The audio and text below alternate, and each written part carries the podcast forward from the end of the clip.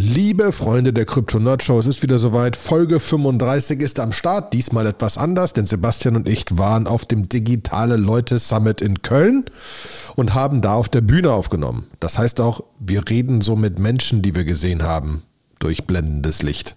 Also Klingt ein bisschen anders, auch vom Ton her, ist aber eine spannende Folge, weil wir haben mal einfach über DAOs geredet. Und man muss ja sagen, nach diesem ganzen Krypto und dem DeFi und dem NFT und so weiter, sind die DAOs der neue heiße Scheiß. Dementsprechend wünsche ich ganz viel Spaß. Enjoy.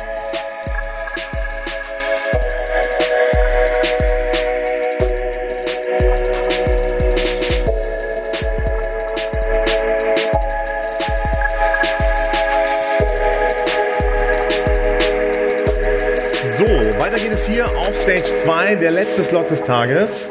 Schön, dass ihr noch da seid. Und wie ihr seht, hat sich das äh, Setup schon ein bisschen geändert, ein bisschen lockerer geworden hier. Ich glaube, es wird jetzt hier schon äh, auch etwas lustiger zwischendurch mal. Ähm, wer hat schon mal äh, in Krypto investiert und kann dann mit ein bisschen was anfangen? Gerne mal ein Handzeichen.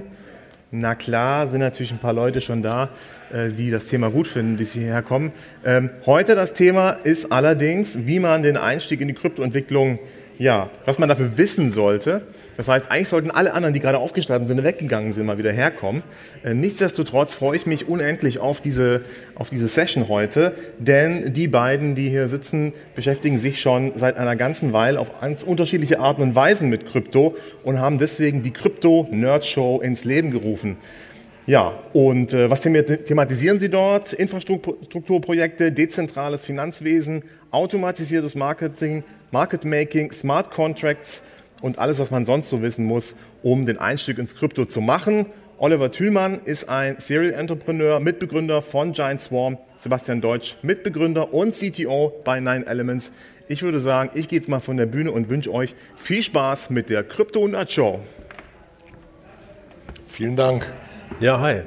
Einen wunderschönen guten Tag alle miteinander. Es freut mich, dass ihr alle hier seid. Äh, ich, normalerweise mache ich jetzt ein Intro. Willkommen bei der Crypto Nerd Show, deswegen muss ich das jetzt hier gefühlt auch sagen. Ja. Äh, wir wurden aber schon vorgestellt, deswegen können wir das rauslassen.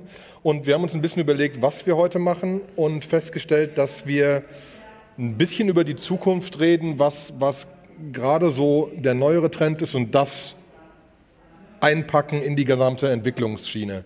Und worum es dabei geht, ist, wir würden gerne ein bisschen über DAOs reden.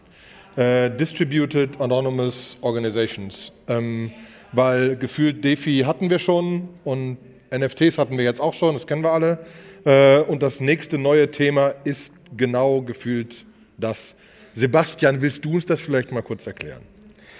Naja, also ganz erklären äh, kann man es nicht, aber das ist so für mich, war einer der Inception-Momente vor ungefähr drei Jahren oder so, als, als das erste dezentrale Stablecoin rausgekommen ist. Und dieses Stablecoin, der DAI, das ist ein an den Dollar äh, gepackter Stablecoin, der ist halt nicht von einer zentralen Firma, wo man sagt, du gibst mir einen Dollar und ich gebe dir irgendwie einen US-Dollar C zurück, sondern da, da stand etwas dahinter, was komplett auf der Chain läuft und noch ein bisschen Software dazu ist, der MakerDAO. Und der, das war für mich eigentlich der erste funktionierende DAO. Es hat vor ein paar Jahren davor schon mal eingegeben. The DAO. The DAO, wo die gesagt haben, so hey, wir, wir denken mal Firmen komplett neu, packen die auf die Blockchain, sodass ihr euch da auch beteiligen könnt, dass ihr da Sachen machen könnt. Und das ist dann irgendwie gehackt worden und dann war all das eingezahlte Geld weg. Und dann haben alle Leute gesagt, oh Gott, äh, der war der Name auch, glaube ich, so ein bisschen verbrannt, erstmal für ein paar Jahre. Genau, da war es erstmal vorbei ein bisschen. Da gab es die große Diskussion, Code is Law oder nicht mhm. oder wie oder was. Und der Smart Contract hatte theoretisch, man konnte verargumentieren, dass er ein Feature hatte, was jemand ausgenutzt hat. Genau. Und wo kommt das eigentlich her? Ich glaube, dass DAOs die Zukunft von Companies eigentlich sind. Also, dass, äh, wenn ich mir irgendwie viele Leute angucke in meiner Umgebung, die gerade halt irgendwie, die, die haben irgendwie auf Twitter alle angefangen zu programmieren zu lernen und dann haben sie gesagt, okay, ich, ich möchte jetzt einen Job at, at Fang haben, also Facebook, Apple, Amazon und so weiter. Und dann haben sie gesagt, jetzt sind sie da fertig und jetzt fangen die ersten Alpha-Coder, die ich so kenne, an zu sagen, ich, ich mache jetzt nicht ein neues Startup, sondern ich mache ein DAO. Mhm. So, und wie funktioniert so ein DAO? Willst, willst du ein bisschen was dazu sagen? Soll ich das tun? Ja, also ähm, vom Prinzip her geht es ja auch darum, es gab sogar neulich einer, einer, von den, einer von den von den Partnern bei Andreessen Horowitz hat so schön gesagt, dass vielleicht dieses ganze Konstrukt von normalen Firmen für so soziale Dinge wie ein Facebook und ein Twitter gar nicht das Richtige sind, sondern so ein DAO eher dafür da ist. Das Grundsatzprinzip ist, dass ich direkt das System so anfange, dass ich allen Mitgliedern des DAO quasi mit Ownership daran gebe, eine Möglichkeit mit bei der Organisation zu machen und das Ganze komplett auf der Chain mache mit einer, mit einer kompletten Transparenz. Das heißt, ich bringe einen Token raus, jeder kann so einen Token haben und da baut sich dann eine Community drum.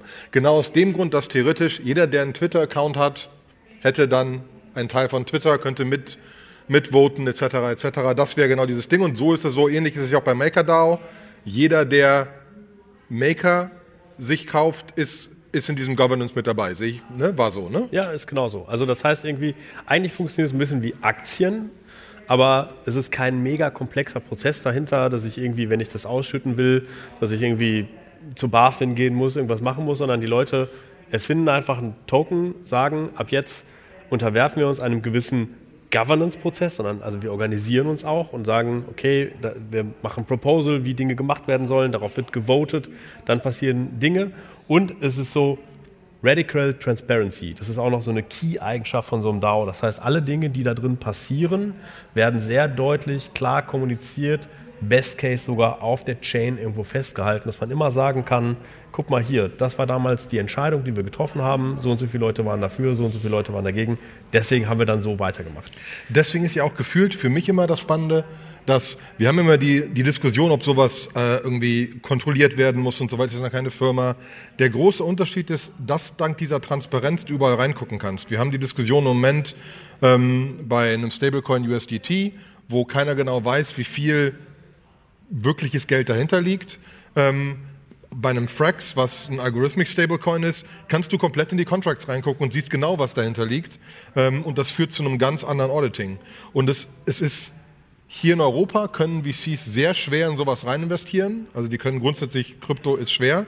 Äh, in Amerika hat als Beispiel Andreessen Horowitz in, ich glaube mittlerweile sogar mehrere komplett anonyme DAOs investiert. Also nicht nur, dass das keine Firma ist, sondern ein DAO ist mit Tokens und so weiter, sondern dass sie sogar auch die Gründer nicht kennen und dass irgendwelche Auf wahrscheinlich. Irgend, genau. Irgendwer, völlig anonym. Ich glaube, das ist auch so das Spannende, weil vielleicht ist es auch so ein bisschen wie Open Source. Open Source gibt es ja auch viele Projekte, die von ganz vielen Community-Membern vorangetrieben werden. Aber da fehlt halt die ökonomische Komponente. Also Open Source Projekte sind sehr idealistisch getrieben, bewegen sich dadurch weiter, dass einfach Leute Bock haben, da was zu machen, was zu verbessern. So, aber haben da auch nichts von. Wie viele Open Source Maintainer kenne ich, die sagen, ja, und dann habe ich mir den Samstagabend noch komplett um die Ohren gehauen, bin beschimpft worden, weil ich irgendwie ein Projekt nicht weiterentwickle, wie sich das alle vorstellen. Aber ich kriege da ja auch nichts für. Und als ich dann über MakerDAO das erste Mal gelesen habe und dann irgendwie auch festgestellt habe, das Protokoll ist so gebaut, dass an irgendeiner Stelle fürs Protokoll doch Gewinne abfallen. Und die werden dann am Ende an alle diese Leute verteilt, die dann auch wieder diesen Maker-Token haben. Über einen unfassbar cleveren Mechanismus. Die werden nämlich nicht als Dividende ausgeschüttet, sondern es findet ein Buyback statt von diesem Maker-Token und dadurch wird er wertvoller. Was mhm. aus steuerlichen und sonstlichen Gründen einfach sehr, sehr spannend ist. Ich muss, muss ganz kurz sagen, ich finde es komplett weird, weil ich so gefühlt, normalerweise halten wir uns immer nur zu zweit und jetzt sind da Menschen da. Es ist sehr ja. verwirrend. Ich weiß überhaupt nicht, in welche Richtung ich sprechen also, muss. Und man sieht euch auch ganz schlecht, weil das Licht hell ist. Aber ähm, okay, das waren halt so die ersten, die ersten DAOs, wo wir gemerkt haben, es ist echt ja. anders. Und der, äh, der zweite DAO, den ich dann kennengelernt habe, der war dann schon, also dieses Maker-DAO ist dann zusammengekommen mit Uniswap, was ein dezentraler Exchange ist. Ein Krypto-Exchange ist sowas wie Coinbase oder Kraken, wo ich Euros in Bitcoin oder Ether tauschen kann. Und ein dezentraler Exchange ist etwas, wo ich draufgehen kann und da kann ich beliebige Coins, zum Beispiel Ether, in irgendwas ganz anderes traden. Das war aus so einer Freiheitsperspektive ein ganz, ganz spannender Moment, weil plötzlich konnte ich halt einen Maker-Token erfinden und konnte den traden. Ich konnte einen DAI nehmen und ich konnte den traden. Ich musste kein Whitelisting auf Coinbase durchlaufen, sondern ich kann das einfach machen. Wenn die Community das will, kann die Community das machen. Und da kommen wir schon mal ganz kurz so ein bisschen auf dieses Entwicklungsthema, über das wir ja teilweise sprechen wollen. Das Uniswap-Ding wurde gebaut von einem Typen, der arbeitslos war und nicht programmieren konnte, aber irgendwie so ein bisschen äh, eine Intro zu Vitalik Buterin hatte und den irgendwie kannte, also den Ethereum-Gründer und überhaupt so die innere Community da. Äh, und war ein relativ kleines Team, das mit Uniswap angefangen hat. Drei Leute oder so. Also ich, ich glaube, ganz lange hat er es ganz alleine gemacht und dann waren es ganz, ganz lange, waren es irgendwie drei Leute. Bis ja. 100 Millionen Umsatz waren es, glaube ich, irgendwie nur drei Leute. Es sind jetzt auch nur 16 oder so und da laufen Milliarden drüber. Ja. Genau. Ähm, wir haben in den Shownotes einen super Tweet verlinkt, wie man, also so 13 Möglichkeiten, wie man sich daraus angucken kann. Äh, einfach euch da angucken. Ähm, wir wollen jetzt nicht drauf eingehen, wir wollen vielleicht einmal noch so ein bisschen beschreiben, welche Arten von DAOs es jetzt momentan schon so gibt und dann, wie man einen bauen könnte, weil das euch interessiert euch ja. Ne? Genau. Ähm, also, ich hatte ja schon diese Protokoll-DAOs, so wie MakerDAO und Uniswap äh, erzählt. Man muss da einmal differenzieren. Es gibt auf die, die halt ein DAO sind und darunter liegend ist da, meistens gibt es noch eine Firma dahinter, die aber nicht diese, diese Tokens ownt, sondern die einfach nur eine Foundation ist, um die Weiterentwicklung zu pushen. Das ist auch auf das, wo VCs rein investiert hat, haben. Es gibt aber auch komplett anonyme DAOs, wie zum Beispiel den Sushi Swap, der eigentlich ein Fork war von Uniswap, ein anonymer Fork, äh, die inzwischen auch sehr, sehr groß sind. Ähm, dann haben sich um diese Protokoll-DAOs relativ schnell Community-DAOs äh, etabliert. Ne? Ähm, einer der größten, den ich am coolsten finde, ist momentan der Developer-DAO. Er hat es ähm, jetzt letztens von jemandem auf Twitter, der sehr viele Tutorials auf YouTube anbietet, der heißt Nada Dabit, jetzt kommen wir auch gleich noch ein bisschen mehr zu, der hat gesagt, ich mache mal 10.000 NFTs, die könnt ihr euch claimen, es gibt aber kein Interface, dass ihr die claimen könnt, sondern ihr müsst halt so ein bisschen wissen, wie das funktioniert und so Developer-Tools benutzen, um, damit ich einfach sicherstelle, dass keine Business-Kasper das tun, sondern auch nur Leute, die das auch wirklich können. Und ähm, die können dann in ein geschlossenes Discord-System rein und da unterhalten wir uns erstmal nur.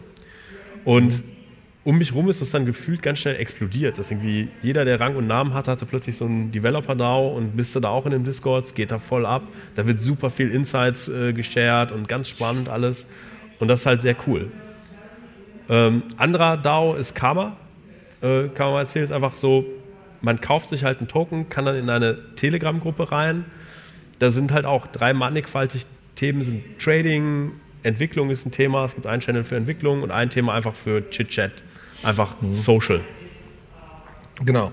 Und dann geht es gefühlt so ein bisschen weiter. Ähm, eine große Sache natürlich, weil es da noch viel um Geld geht, sind äh, Investment-DAOs. Einer der ersten, den es gab, ist äh, The Lao. Das sind Ethereum-Leute, die gesagt haben, wir investieren einfach in Ethereum-Projekte. Ähm, und dann gibt es ein paar, die jetzt in letzter Zeit in NFTs investiert haben. Da gibt es ein, äh, ein Fingerprint-DAO, in denen jetzt, ich meine, Andreessen Horowitz noch jemand anders investiert hat, ist auch eine Gruppe von Leuten, die in NFTs investiert haben. Es gibt Flamingo DAO, die haben vor längerer Zeit mal 8000 Ether oder so geraced. Das waren damals, glaube ich, 60 Millionen Dollar, ist mittlerweile eine Milliarde wert, ist auch eine Gruppe, kommt man kaum noch rein, die halt genau das so zusammen machen und zusammen dann über dieses Governance entscheiden, je nachdem, wer wie viele Tokens hat, was da gemacht werden kann. Und das ist so noch so ein, so ein bisschen anderes, ne? noch, ein, noch ein bisschen anderes Konstrukt, wo wirklich einfach zusammen investiert wird, was man sich auch überlegen kann. Ne? Wie sieht so ein Fonds der Zukunft aus? Mhm. Ja? So, dann gibt es sogenannte Grant DAOs. Also wenn man bei Uniswap mitprogrammieren möchte oder wenn man eine coole Idee hat, kann man zu denen hingehen, kann mit denen darüber sprechen und wenn, dann kommt man in so ein Programm rein und alles das wird auch on-chain eigentlich abgewickelt. Und das sind halt super spannende Sachen, weil ähm, ich das jetzt selber gerade in meiner Firma zum Beispiel sehr stark merke, dass viel mehr Leute eigentlich so auch auf mich zukommen und sagen irgendwie, hey, wenn ich jetzt irgendwie eine geile Idee habe, so kann man dann Ausgründung draus machen, kann ich da echte Anteile haben. Also das Bewusstsein von Mitarbeitern, lieber auch echte Anteile zu haben, anstelle eines höheren Gehaltes, das, die Bereitschaft dazu ist auch doch deutlich größer geworden. Genau. Äh, nächste Sache, die ganz spannend ist, ähm, PartyDAO, das ist, ähm, die, haben, die haben einen Contract gebaut, wo jeder quasi sagen kann, ich will jetzt, kann, ich will jetzt das und das Kunstobjekt kaufen oder das und das Projekt finanzieren oder irgendwas anderes.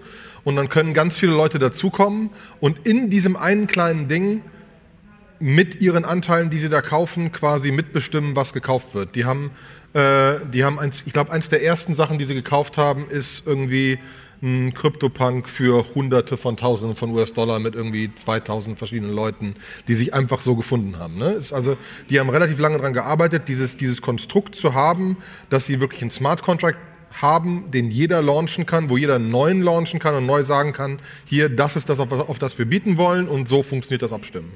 Ne? Also das war auch auf jeden Fall sehr spannend. Genau, dann gibt es Media-DAOs wie der Bankless Podcast oder Audios, ähm, wo es einfach viel einfach um, um Mediathemen geht, weil halt so das Bewusstsein schon auch da ist, warum, warum gehört dieses ganze Media-Thema, also warum gehören mir nicht die Tweets, die ich mache? Ich mache super viel Content für Twitter, ich mache super viel Posts auf Instagram. Wieso profitiert da nur Instagram von? Warum nicht ich?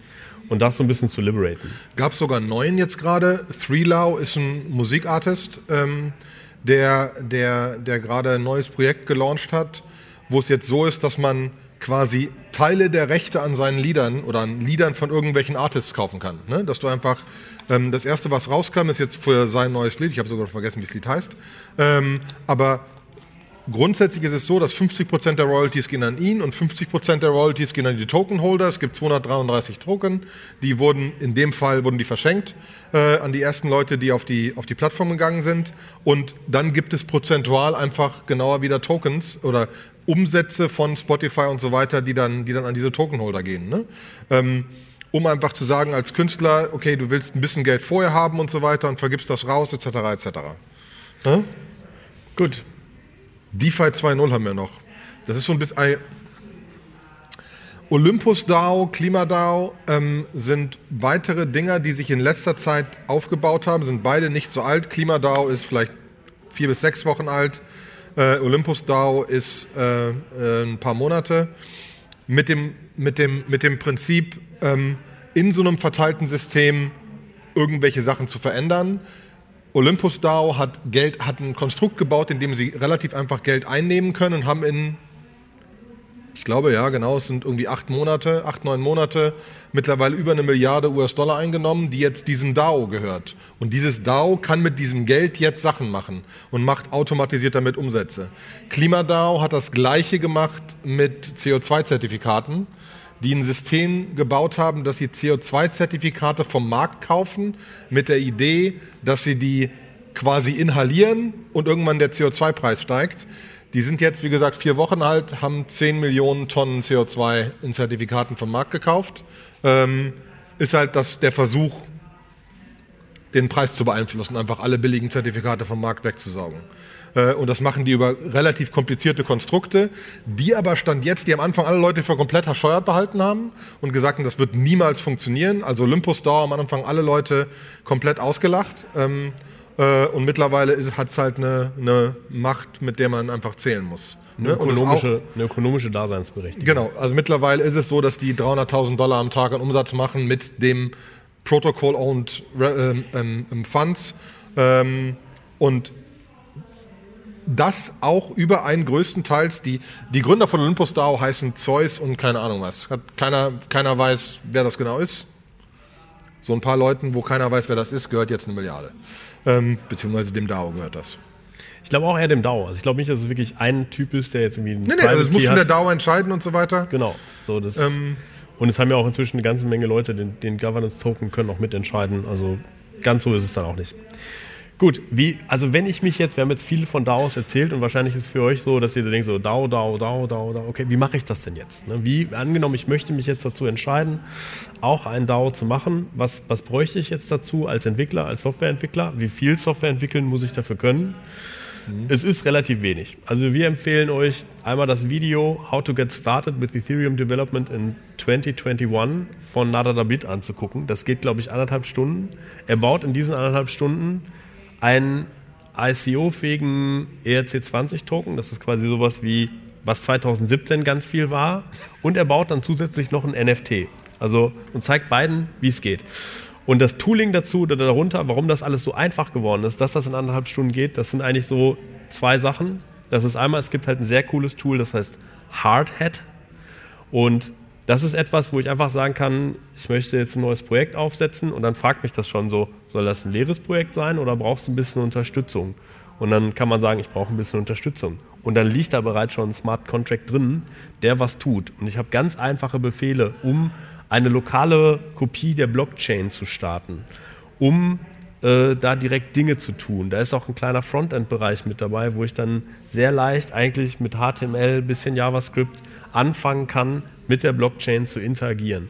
Und super schwer ist das nicht. Also ich, ich nehme das immer mit. Bei uns in der Firma haben mich auch Leute gefragt, hey Sebastian, du kennst dich doch super gut irgendwie damit aus, kannst du das mal zeigen? Dann habe ich das mit denen durchgespielt und da war eine krasse, so ein krasses, ich dachte, das wäre viel komplexer, ist es aber nicht.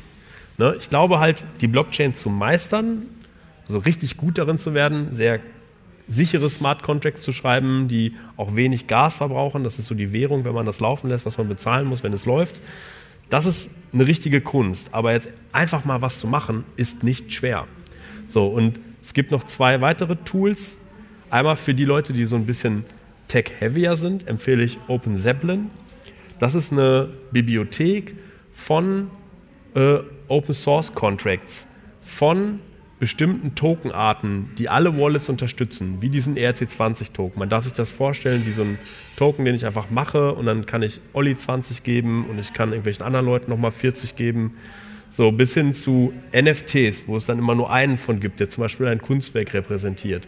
Bis hin zu komplexeren Themen. Access Control. Ich möchte gerne auf das Ding zugreifen oder eine Liste von Entwicklern soll auf etwas zugreifen können. Bis hin zu richtig komplexen Themen wie einem, was weiß ich, eine Funktion soll nur einmal ausgeführt werden und dann nie wieder. Oder ein Smart Contract soll pausierbar sein für den Fall, dass irgendwo ein Hack passiert oder updatable. Das sind Sachen, da hat Open Zeppelin super viel Code bereits Open Source gemacht. Das müsst ihr dann eigentlich nur importieren und nutzen. Jetzt kann man natürlich sagen, okay, aber in welcher Reihenfolge mache ich das? Wenn ich da reingucke, ich habe jetzt von Solidity das erste Mal gehört, ich habe von React das erste Mal gehört, so, in welcher Reihenfolge mache ich das denn? Dafür gibt es ein richtig cooles Open Source Projekt, das heißt Scaffold ETH. Das ist äh, auch von so einem Typen und äh, der macht eigentlich, äh, der hat so zehn Use Cases, die immer wieder die gleichen sind. Ich möchte ein ICO machen, ich möchte irgendwie ein NFT machen, ich möchte ein DAO machen und da kann man eigentlich sich so durchklicken und dann hat man das. Und ehrlich gesagt ist Developer DAO auch jetzt nicht fundamental anders entstanden. Wenn man da, also der, der Con Contract ist ja auch Open Source da, wenn ich da reinschaue, der, wird auf, der basiert auf diesen Projekten, von denen ich gerade auch mhm. erzählt habe. Vor allem kann man ja so einfach relativ schnell starten. Ne? Und es muss ja auch nicht immer was Riesenkomplexes sein. Ähm, ich bin auch schwer gespannt, wann es losgeht, dass man in einzelnen Firmen sowas macht. Wir, ähm, wir arbeiten bei Giant Swarm ja viel in Open Source Projekten, wo wir auch dabei da teilweise drüber nachdenken. Sollte das einfach so ein bastelt man da ein DAO drumherum, indem man sinnvoller mit verschiedenen Firmen dran arbeiten kann. Ne, mhm. Wie du gesagt hast, plötzlich hat man einen Return auf dem ganzen Projekt. So, für all die Leute, die jetzt sagen, sie haben jetzt nicht so ganz hart Lust, in die Programmierung einzusteigen oder irgendwie sie finden mal einen, der so ein bisschen da was macht, der macht euch ein NFT und jetzt wollt ihr damit aber ein bisschen mehr machen. Es gibt noch Tools drumherum. Ich glaube, ein super spannendes Tool irgendwie erstmal für die Kommunikation ist Collabland. Damit könnt ihr euch so permission-based Discords und Telegram-Channels aufbauen, Leute da reinziehen und die können nur in diesem Channel drin sein, in diesem Discord-Server drin sein, wenn die einen speziellen NFT-Token haben. Sonst schmeißt ein Bot die wieder raus. Ähm, es gibt Tools wie das äh, DAO House oder äh, Coordinate, die euch einfach helfen, so ein bisschen Clicky Bunti DAO zu machen. Einfach zu sagen, hey, ich möchte jetzt in meiner Firma ein DAO machen oder ich möchte einen Verein oder ein, eine Genossenschaft quasi als DAO abbilden. Dann könnt ihr das da erstellen und könnt dann solche Themen wie Governance, Voting, Ausschütten von Token, Ausschütten von Umsätzen, die ihr irgendwo reinkriegt. Das könnt ihr, da, da haben Leute schon eine Menge Smart Contracts gebaut und eine Menge UI geschraubt, dass ihr das einfach selber machen könnt ja, also klicken könnt und nicht programmieren müsst. Ähm, es gibt sogar ganze Plattformen, die sich inzwischen damit beschäftigen. Ich glaube, die älteste ist Aragon One. Ja. Ne, die gibt es schon ganz lange, läuft auf Ethereum. Ist natürlich jetzt, da Ethereum sehr teuer geworden ist, ist es sehr kostenintensiv, darauf auch was zu machen. Aber da gibt es ja auch ganze, da gibt's ganze Tools drumherum. In Aragon kannst du sagen, okay, das soll eine Firma sein und die soll Gehälter haben oder nicht und die soll Shares ausgeben oder nicht. Da kann man ganze Konstrukte schon relativ einfach sich zusammenklickern, sag ich mal. Genau.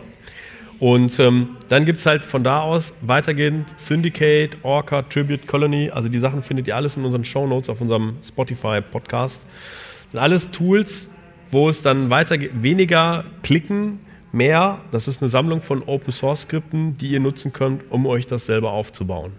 So, und ähm, all das, was auch dazugehört, also dieses ganze Governance-Thema, dann gibt es zum Beispiel eine Seite für, die heißt Snapshot, wo auch viele Protokolle das benutzen.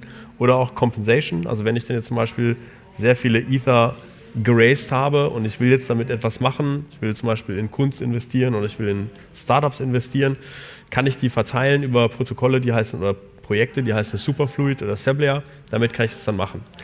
Ähm, das sind alles Themen, glaube ich, die sind so, oder wo, wo kommt das her? Das, was ich mal jetzt so gesehen habe, wenn man Companies oder Startups gebaut hat, ist so, dass echte Anteile, ist manchmal sehr random, der, wer die kriegt. Da sind drei Leute, die sind zum richtigen Zeitpunkt am gleichen Ort und sagen, ey, lass mal eine Firma machen und dann machen wir mal eine Firma. Und dann fangen da vielleicht Leute an, in der Firma zu arbeiten, Mitarbeiter vier, fünf, sechs und sieben, die einfach erstmal nur ein Gehalt kriegen, aber sehr, sehr viel Arbeit unter Umständen machen, was die Gründer, wo die Gründer einfach sagen, ja, aber wir haben diese echten Anteile wo es katastrophale steuerliche Ereignisse auslösen würde, zumindest bei der derzeitigen Rechtslage. Die Bundesregierung hat ja versprochen, das zu verbessern, aber wo es einfach schwierig ist, echte Anteile abzugeben. Es haben sich dann Konstrukte in Startups sind da eingeflossen, sogenannte Employee Stock Options Program mit virtuellen Anteilen, um sowas zu verbessern. Aber so richtig schick ist das noch nicht. Und ich glaube halt, dass so DAOs sind eine Lösung dafür, in einer Zukunft. Das ist noch nicht alles ganz da, aber das ist super spannend, sich jetzt damit zu beschäftigen, wenn euch das wichtig ist. Leute, Leuten dafür vielleicht Anteile zu geben, dass sie in, dass sie in eurer Firma, in eurem Startup vielleicht gute Produktentscheidungen getroffen haben. Leute daran zu beteiligen, dass sie vielleicht einen Sales akquiriert haben oder so. Da gibt es ganz viele Möglichkeiten, wie ihr das umsetzt. Vieles in einer Firma demokratischer zu machen. So, ist das immer gut, alles demokratisch zu machen? Ja, das gibt so Vor- und Nachteile. Ne? Aber es, es, ist schon, es ist schon wahr, dass ähm, es zeigt gerade wieder im Moment, was ich spannend finde, dass das ist halt das, wofür dieses komische Blockchain-Ding gebaut ist. Ne? Das ist nicht dafür da, dass, dass, dass irgend, irgendwas zentralisiert wird, es ist dafür da, dass es verteilt wird, dass es Ownership verteilt wird, etc. Und da, da helfen diese Konstrukte gerade. Und deswegen bauen sich langsam Firmen auf, die einfach anders funktionieren. Ein anderes Projekt, äh, Audios, ist, eine, ist, ist, ist quasi ein iTunes auf der Blockchain mit einer eigenen Blockchain, die, die die wirklich, wo, wo potenziell mit Ownership an den, an, den, an, den, an den Umsätzen ist oder wo du deine Ownership wenn anders du, qualifizieren kannst. Wenn du einen Track hochlädst und der wird ganz oft gehört und der landet in den Charts, dann kriegst du Audios-Anteile. So, das kriegst du bei Spotify nicht. ja, genau. Ne? Und das ist einfach, ähm, Natürlich muss man da relativ viel drüber nachdenken und vor allen Dingen ist ja da auch der Punkt, diese, diese Contracts sind mittlerweile viel so, dass sie upgradable ist und dass du dann wieder in der Community zusammen abstimmen kannst, ob irgendwas geupgradet wird, weil es einfach du nicht jede Eventualität rausfinden kannst. Aber das ist schon mal die Basis, mit der man jetzt einfach Projekte bauen kann und sich einfach schauen kann, wie sich das weiterentwickelt, wie sich diese Community weiterentwickelt. Mhm. Ähm, wir hatten jetzt zum Beispiel, wenn wir es im Podcast machen würden, würden wir sagen, jede Folge, die man im Podcast aufnimmt, gibt gibt gewisse Anteile, was bedeutet, wenn dann einer aufhört, dann schwingt der Gesamtanteil von allen Anteilen langsam wieder runter. Das lässt sich halt so relativ einfach, Man relativ einfach machen. Man verwässert quasi. Was nach deutschem Recht muss man sonst zum Notar gehen und so weiter und so fort. Das ist, äh, also ganz so einfach ist es noch nicht, aber wir sind einfach auf dem Weg, dass das einfacher wird. Ähm, und es gibt ja sogar auch mittlerweile Systeme, wo du, wo du dir auch eine, eine, eine, LLC irgendwo in Amerika anmelden kannst, wo das halt schon geht. Ne, es gibt mittlerweile Wyoming. Wyoming hat ein Gesetz extra so gemacht, dass sie DAOs richtig gut möglich machen.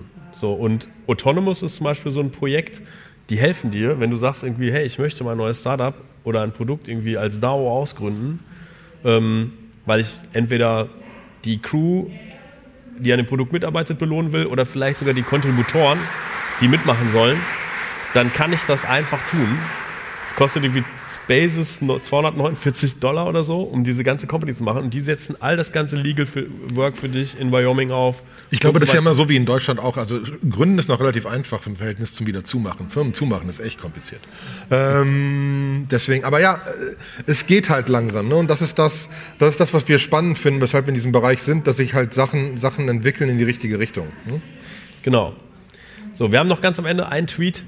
So, wenn ich jetzt einen DAO mache, wenn ich eine gute Idee habe und ich will das mal machen, ist ja nicht so, dass man das irgendwie einfach rausruft und dann kommen sie alle in Herrscharen und werden mitmachen und Ether und Bitcoin nämlich investieren und ich werde ganz reich damit, sondern es ist eine Menge Community-Arbeit. Jemand hat mal irgendwie so ein ganz gutes Playbook, so ein Tweet-Thread gemacht, wo er sagt, so was ist eigentlich das Playbook, wie fange ich an? Ne, ich mache erstmal ein NFT, dann gebe ich Leuten, die ich gerne als Mitstreiter hätte, dann gucke ich, dass ich die alle vielleicht in einen gemeinsamen Discord reinziehe, dann gucke ich, wie ich da mehr Traction drauf ziehe, wenn ich da 2.000, 3.000 Leute drin habe und sich so ein bisschen die Rollen auch definiert haben, wer kümmert sich um Marketing, wer kümmert sich um Programmierung, wer kümmert sich um Grafikdesign und so weiter und so fort, fange ich an, vielleicht dahinterliegend einen Fundraising-Prozess zu machen, wo man dann auch so Friends and Family noch mit dazu holt. Mhm. Und er hat einfach ein schönes Playbook entwickelt, was auch so in der Vergangenheit eigentlich als sich als erfolgreich rausgestellt hat. Das heißt, wenn ihr den Gedanken habt, guckt euch das an. Es ist einfach mega guter Insight. So, ich glaube, wir sind soweit. Haben wir noch was zu DAOs? Zu DAO? Das hängt davon ab. Wir sind sehr gerne offen für Fragen, falls irgendjemand Fragen hat, von denen die noch sind, jederzeit äh, offen. Ja. Genau, äh, einfach zum Mikrofon laufen. Wir haben extra eins aufgestellt. Ähm, ich habe die erste Frage vielleicht. Äh, sind DAOs denn schon für DAOs? Naja, also diese Plattform, von denen ich gesprochen habe, da gibt es schon das ein oder andere Tool, wo man wirklich klicken kann und dann erstellt er einen DAO und der hat eine Adresse und darunter liegend ist dann vielleicht ein ERC20-Token. Du kannst beim Erstellen von dem DAO, kannst du irgendwo vielleicht sagen, wer am Anfang was kriegen soll. So richtig ganz für DAOs ist es noch nicht. Also ähm, für DAOs. Vor allen Dingen ist es einfach, glaube ich, noch, es ist deswegen nicht, weil du einfach länger drüber nachdenken musst, wie das Konstrukt aussehen soll. Ne? Äh, weil es einfach relativ, weil du relativ am Anfang überlegen musst, wie sich das entwickeln soll langfristig. Ne? Was, was ich damit eigentlich will, oder? Also ich will irgendwas damit erreichen, ich will irgendwas bauen. Äh ja, in der, in der Krypto-Lingo spricht man mal von Tokenomics. Das ist eine Mischung aus Token und Economics, wenn man halt sagt, so, okay, diese Anteile, die ich da am Anfang verschenke oder die ich dann vergebe dafür, dass jemand Software schreibt oder gutes Design macht oder whatever macht oder einen Blogpost contributed oder ein MP3 contributed, was kriege ich denn dafür? Wie gestalte ich die? Ne, das ist dann immer das eigentlich das Spannende. Und die muss man sinnvoll gut gestalten, damit die Weichen auf Wachstum gesetzt sind. Äh, ich habe auch noch eine Frage und zwar zum, man hat, kennt ja diesen typischen Hype-Cycle, was auch immer, worüber man auch immer spricht.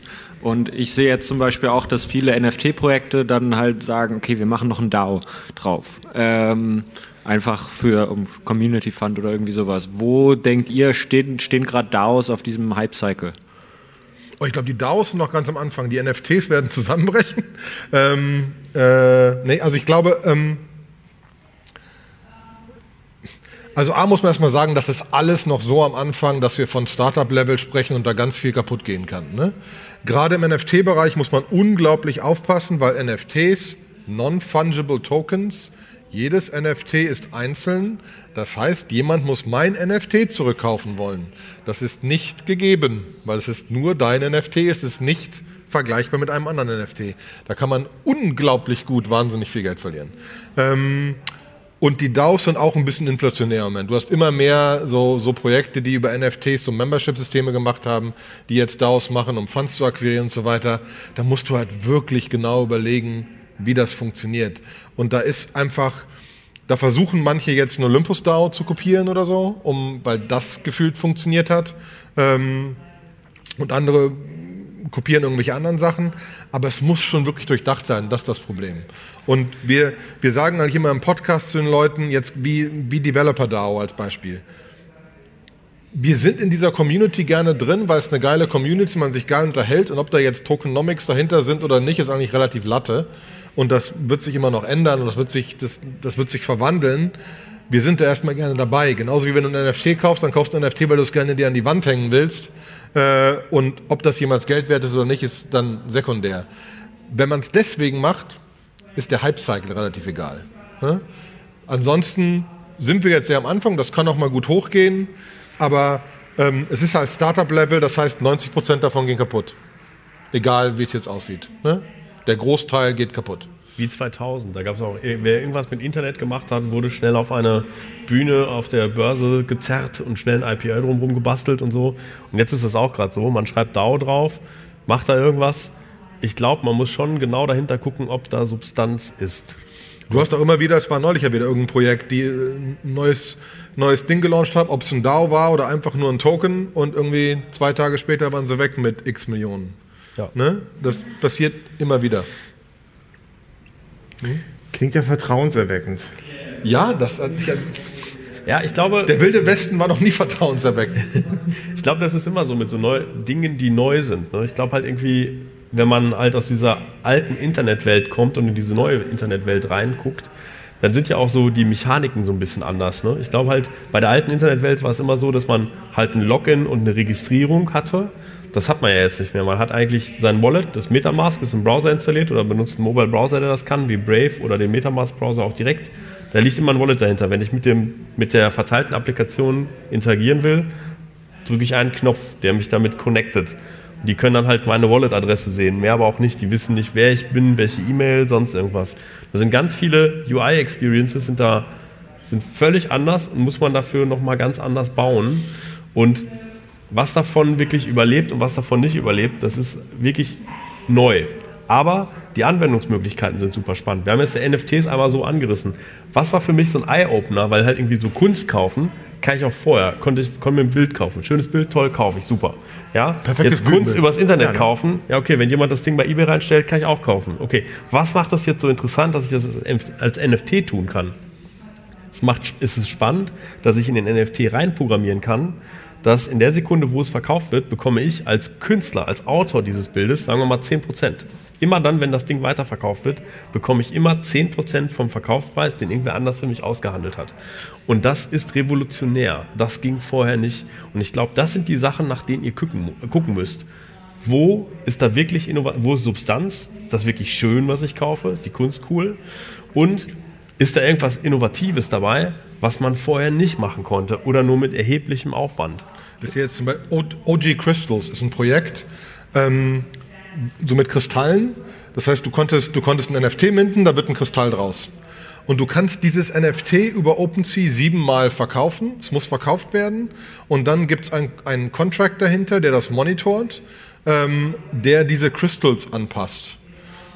Über jeden Verkauf werden die angepasst, auf Basis dessen, wie hoch der Preis war, wo sie herkommen, wo sie hingehen, was in dem alten Wallet drin war, was in dem neuen Wallet drin ist und bauen ganz unterschiedliche Kristallstrukturen und nach siebenmal transferiert oder zwei Monaten sind sie gelockt und das war's. Sowas kannst du ja, nicht- also das ging ja früher nicht. Ne? Und es ist sehr spannend zu sehen, was darauf wird und wie sich die Community baut und wie Leute versuchen, das, hey, kann ich das in jemanden verkaufen, der einen CryptoPunk in seinem, in seinem, in seinem, in seinem Wallet drin hat oder, oder ein Board Ape oder ein sonst was oder äh, muss ich das ein bisschen höher verkaufen oder niedriger verkaufen und wie sind diese ganzen Effekte und sie sagen in, in jetzt wahrscheinlich einem Monat ungefähr werden sie announcen und sagen, okay, so sah jetzt der Contract dahinter aus, der das angepasst hat. Ähm, du hast relativ viel. Ähm, es gibt jetzt ein, ein, es gibt ein, neues, ein neues Konstrukt, die ein, die einen Token rausgebracht haben, wo man quasi Mitglied in diesem DAO ist. Ähm, das DAO wählt Kunstobjekte aus und das DAO kann zusammen entscheiden, welches Kunstobjekt denn äh, ähm, jetzt, welches, welches, welches Kunstobjekt das nächste ist, das verkauft werden soll. Und das Geld von dem verkauften Kunstobjekt wird automatisch genutzt, um die Tokens, die vorher generiert worden ist, einen Teil zu burnen, um das Gesamtkonstrukt größer zu machen oder das, den Wert der einzelnen Tokens größer zu machen. Ähm, das sind halt Konstrukte, die vorher nicht so ohne weiteres möglich waren. Und das ist das, was das spannend macht. Deswegen muss man schon ein bisschen nachdenken, was kann ich damit jetzt machen, was sonst nicht geht, weil sonst haben die Leute recht. Eine verteilte Datenbank kann ich auch irgendwo anders hinsetzen. Ne? Olli und Sebastian, Sebastian, wann, äh, wie beendet ihr normalerweise euren Podcast? Der Olli macht das immer. Mach mal. Ja, äh, es war mir eine Freude, dass ihr da wart. Äh, bis zum nächsten Mal. Wir hatten wieder Spaß. Vielen Dank, Sebastian. Es war uns eine Freude. Aufs nächste Mal. Ich sag mal einfach, hör- hört das mal auf Spotify an, lasst uns Genau. da ein Like da, subscriben. Wir haben einen super Telegram-Channel, kommt da rein, stellt da Fragen. Keine Frage ist zu doof. Kryptonerdshow.de fällt mir dabei ein. Ne? Genau, das ist die Webseite. Und ansonsten, wir laufen hier noch rum. Stellt uns einfach Fragen. Vielen Dank, Dankeschön. Sebastian und Olli. Dankeschön.